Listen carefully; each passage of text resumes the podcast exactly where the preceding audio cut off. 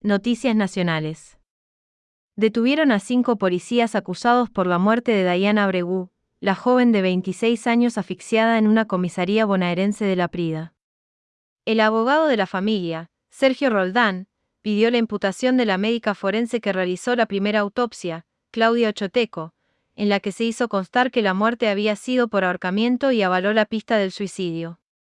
El gobierno de Axel Kicillof se presentó como querellante en la causa. El secretario general de la CTA de los Trabajadores, Hugo Yasky, y la ministra de las Mujeres, Políticas de Género y Diversidad Sexual bonaerense, Estela Díaz, visitaron en Jujuy a Milagro Sala, que ya lleva 2.383 días privada de su libertad.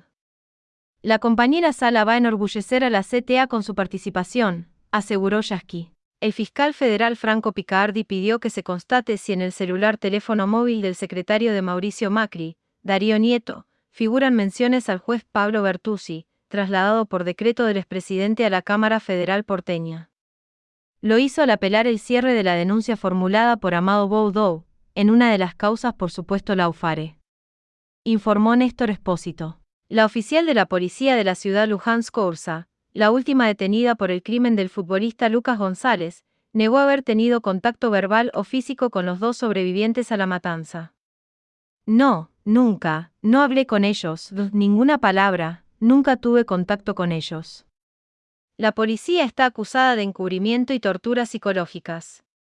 Informó Néstor Espósito. La ministra de Economía, Silvina Batakis, calificó como muy constructivo al encuentro que mantuvo en Washington con la directora gerente del FMI, Cristalina Georgieva.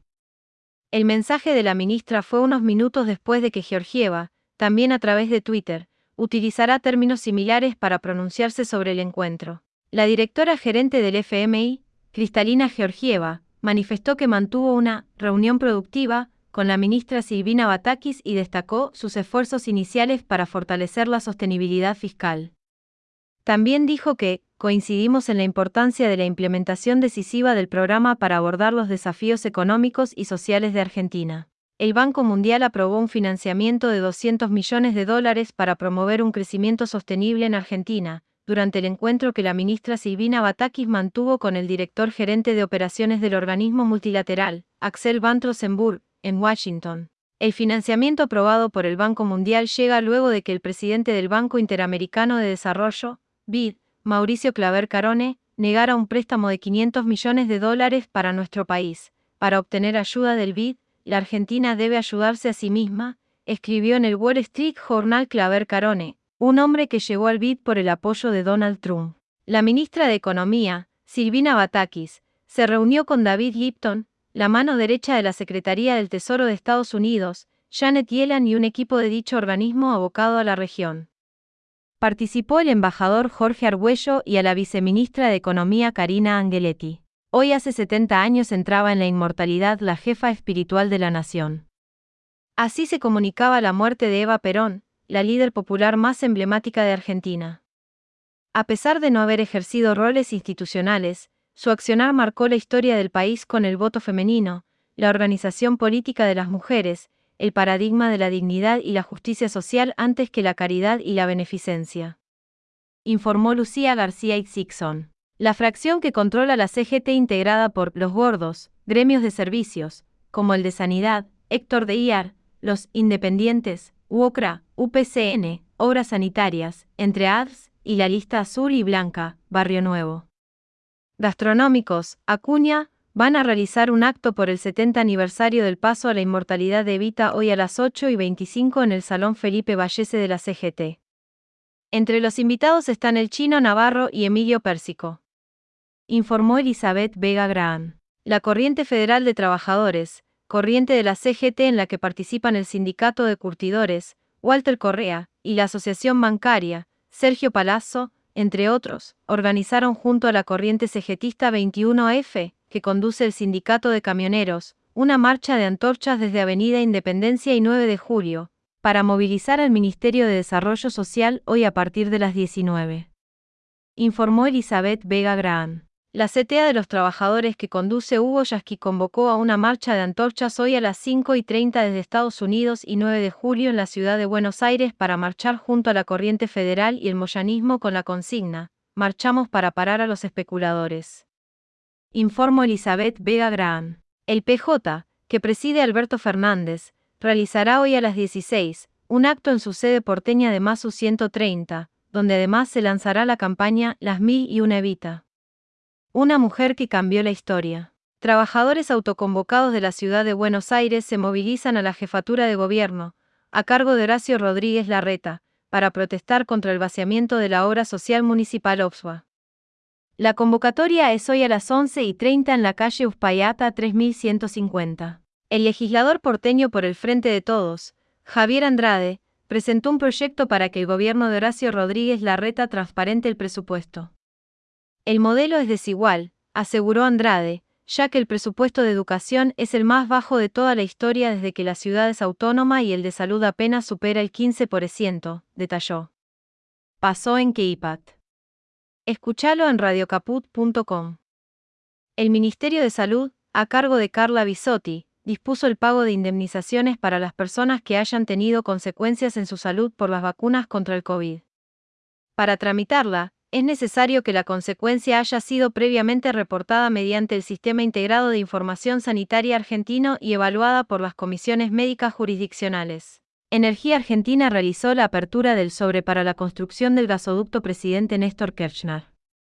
El acto estuvo encabezado por el presidente de Energía Argentina, Agustín Jerez, y el subgerente general, Gastón Leidet.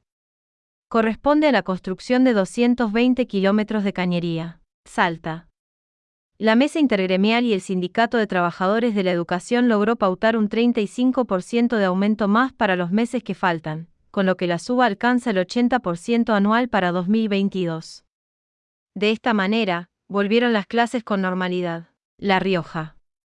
La delegación del Ministerio de Trabajo de la Nación y la Secretaría de Trabajo de la provincia advirtieron que los docentes autoconvocados aún no poseen inscripción gremial y que si toman medidas de fuerza sin amparo sindical, habrá descuentos en sus saberes. El sector comenzó un paro por tiempo indeterminado en reclamo de un aumento de 2.000 pesos al básico. Tucumán. El ministro de Educación, Jaime Persic, participó del inicio de la implementación de una hora más de clase por día en las escuelas primarias de gestión estatal. Aseguró que las chicas y chicos tienen que estar más tiempo en la escuela, y eso requiere de inversión como la que hacemos desde el Gobierno Nacional. Río Negro. Estatales y docentes empezaron un paro de 48 horas en rechazo a una oferta de recomposición salarial realizada por el gobierno de Arabella Carreras, de Juntos Somos Río Negro, en la última paritaria. Según estimaciones de ATE, UPCN y docentes de la ANTE, la jornada de ayer tuvo un 95% de acatamiento. Catamarca. La fiesta nacional e internacional del poncho recibió a casi un millón de visitantes durante sus 10 días de duración generaron un impacto económico de casi 758 millones de pesos, y hubo ocupación hotelera plena durante todo el receso invernal. Formosa. Las ventas de combustibles tuvieron en el primer semestre un alza interanual del 21,6%, pero en el caso de la provincia el incremento fue del 63,3%, lo que triplica la suba del resto del país. Fue a raíz de la influencia de la venta fronteriza, por las diferencias de precio con las naftas y el gasoil en Paraguay. Santiago del Estero.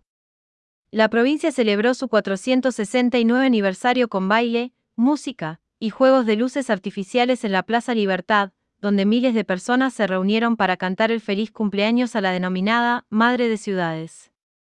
Fue un festejo popular con la presencia de una gran cantidad de artistas. Provincia de Buenos Aires. El gobernador Axel Kicillof afirmó, al presentar un plan de créditos para refacción y ampliación de viviendas a tasa cero, que en conmemoración del 70 aniversario del paso a la inmortalidad de Eva, el mejor homenaje es seguir trabajando por el bienestar de nuestro pueblo. Procedimientos especiales de la ONU indicaron que Brasil debe extraditar o juzgar a Roberto González, requerido por la Argentina bandera de Argentina por delitos de lesa humanidad cometidos a 750 víctimas en la ESMA. En 2020 el Supremo Tribunal Federal de Brasil rechazó el pedido de extradición, por lo que desde HIJOS Capital y CAO se recurrió a instancias internacionales. Informó Giselle Tepar.